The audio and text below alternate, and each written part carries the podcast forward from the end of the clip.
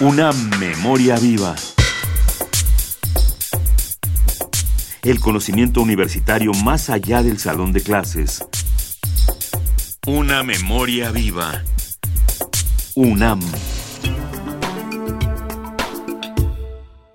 En México existe un número considerable de profesionales dedicados a la docencia.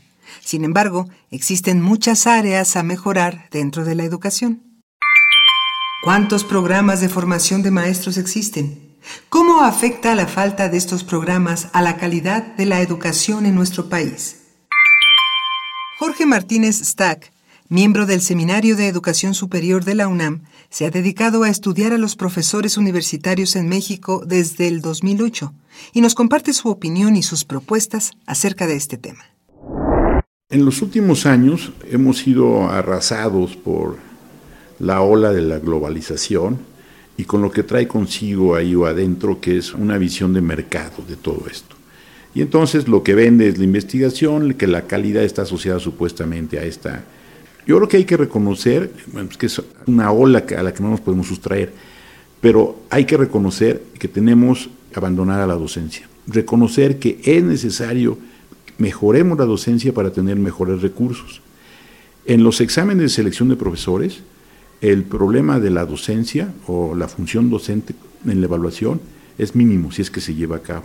Es decir, por un lado, o sea, no es un criterio de selección, que sea, alguien sea un buen, buen maestro, un buen docente frente a un grupo, frente a grupos o, o frente a la tarea educativa. No hay programas sistemáticos de formación Hace mucho tiempo en esta universidad las maestrías tenían esa función, eh, no nada más la enseñanza de la disciplina en ciertos niveles, sino además cómo enseñar la disciplina.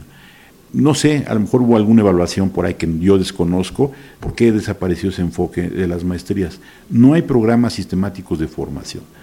Salvo un programa en esta universidad, en la Nacional Autónoma de México, que es en de maestría, que trata de formar docentes en el bachillerato, no hay un esfuerzo sistemático por formar profesores en este nivel.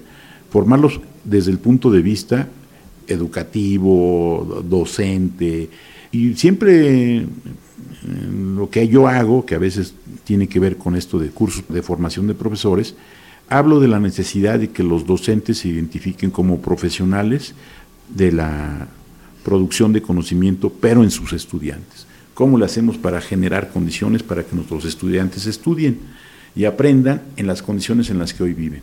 Porque también es otro, nuestros modelos educativos hoy en día son muy atrasados, seguimos pensando que tenemos el mismo estudiante de hace 20, 30 años, 10 años, y no, las condiciones han cambiado. Entonces yo creo que se requiere una nueva actitud, una actitud de renovación, y institutos como el de investigación sobre la universidad o la educación están llamados a jugar un papel importante, pedagogía. Eh, en fin, recuerdo que antes había cursos de formación de profesores muy sistemáticos, cómo se establecían los propósitos de un curso, cómo organizar las secuencias. Es decir, todos los programas de formación que tenía esta universidad de manera institucional se han perdido. Entonces yo la recuperaría y todo partiría de recuperar la importancia que tiene la formación adecuada de recursos en esta universidad. Participó en la conferencia El profesor universitario hoy, organizada por el Instituto de Investigaciones sobre la Universidad y la Educación. Agradecemos al ISUE su apoyo para la realización de estas cápsulas. Una memoria viva. el conocimiento universitario más allá del salón de clases. Una memoria viva. UNAM.